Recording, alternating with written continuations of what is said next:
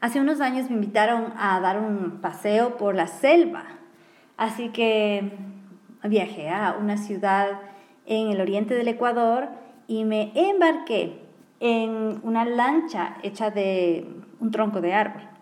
Mi guía fue una amiga que es nativa de allá y también estábamos acompañados en diferentes tramos por familiares o conocidos de ella que eran también nativos. Las primeras personas a las que conocí dentro de la selva fueron su mamá y algunas otras familiares de ella, supongo que eran algunas cuñadas, algunas hermanas y niños. Vivían en una casa grande dentro de la selva y cuando yo les visité no había hombres en el lugar porque como son nómadas, los hombres se habían ido a buscar un nuevo lugar para habitar. Nos contaban bien emocionados sobre algún tema, pero yo no entendía el idioma, así que mi amiga me empezó a traducir de sus aventuras. Lo que había pasado era que, bueno, tenían una piel de tigre que nos estaban mostrando. Este tigre había estado rondando el recinto y entre las mujeres lo habían cazado y lo habían matado. Ahora, mi pregunta fue, ¿por qué meterse con un tigre? Cuando tienes niños y tienes solamente un, pequeño grupo de mujeres para defenderte. La razón era que si es que ellos no mataban al tigre, posiblemente el tigre podía atacarlos en la noche o atacar a algunos de sus niños. Era la preocupación grande porque ya les había estado rondando. Más adelante tuvimos, eh, estuvimos en otro recinto y ahí ya estábamos compartiendo con eh, otro grupo que venía de la ciudad, habían entrado en avioneta. Y una de las noches a alguien se le ocurrió decir que ahí había unas dos luces y que eso podía ser un tigre, unos dos ojos. Yo no hice mucho caso, ni siquiera me dio miedo porque era gente de la ciudad. Entonces, bueno, que alguien de la ciudad te diga que vio unos dos ojos y que esos dos ojos pueden ser un tigre, mm, a mí no, me daba mayor preocupación. Más adelante te voy a contar qué es lo que pasó con estos dos ojos, eh, a qué correspondían y por qué. Luego tuve un, un miedo retrasado al otro día.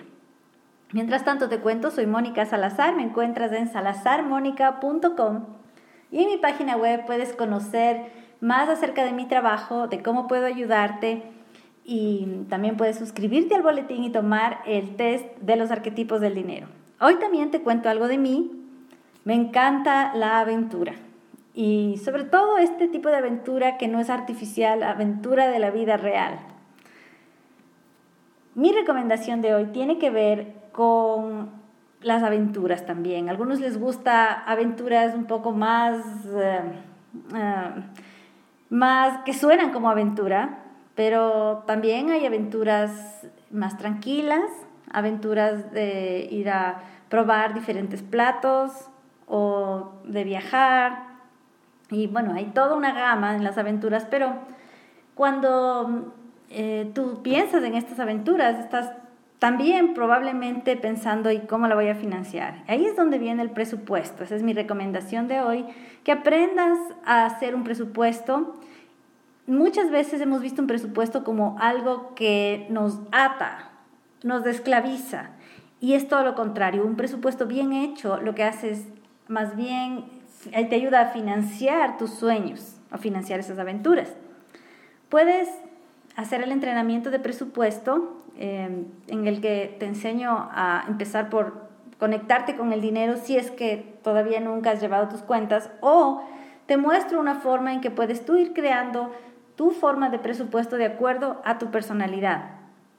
Y todo esto lo encuentras en salazarmonica.com barra presupuesto. Es un recurso de estudio independiente y lo puedes descargar inmediatamente. Ahora te cuento ¿Qué pasó?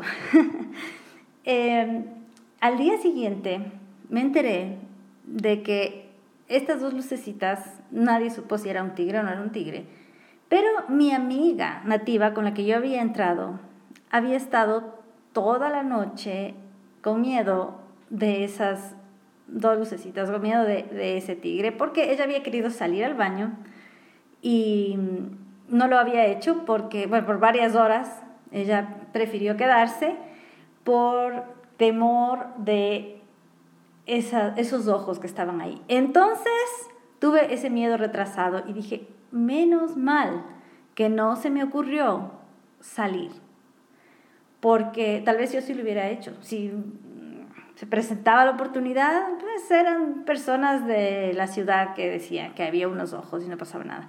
Pero con la opinión de mi amiga era totalmente diferente. Ahí pasé de, del ignorar el miedo a tener ese miedo retrasado porque el tigre ya no estaba ahí de todas formas. Y a propósito del miedo, me estaba acordando, estuve meditando hoy día en Romanos 8:15, que dice, porque el espíritu de, que Dios les ha dado no les esclaviza ni les hace tener miedo. Cuando has recibido el espíritu de Dios, el verdadero espíritu, no te sientes en esclavitud ni tienes un nuevo miedo sino una nueva libertad. Y esto es lo que vemos a veces, las personas es lo que hacemos, ¿no? Una persona tiene miedo a la enfermedad, pero luego le da una medicina y ahora tiene miedo a que la medicina haga una mala reacción.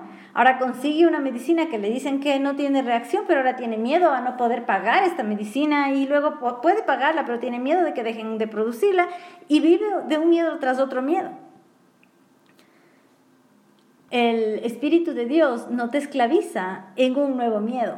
Y aquí dice la segunda parte de este versículo, dice, por el contrario, el Espíritu nos convierte en hijos de Dios y nos permite llamar a Dios papá. Por eso elegí esta traducción, porque en otras traducciones dice, eh, eh, nos hace clamar Abba Padre. que es, ¿Qué significa esto? Justo llamar a Dios papá, como dirigirnos a Él como nuestro papá. Con esa certeza de que Él está a cargo de todo me imagino estos niños en la selva sabiendo que sus madres iban a arriesgar sus vidas para atrapar este tigre. A pesar de que no había hombres en el lugar y que eran poquitas, pues bueno, está en peligro la vida de mis hijos y aquí me lanzo y me organizo, ¿no? Ese espíritu que te da esa certeza de que tienes quien te proteja ya, no, ya te ha quitado ese miedo, pero ya no te pone un nuevo miedo. Y así es como podemos distinguir cuál es el espíritu con el que hemos calmado nuestro miedo.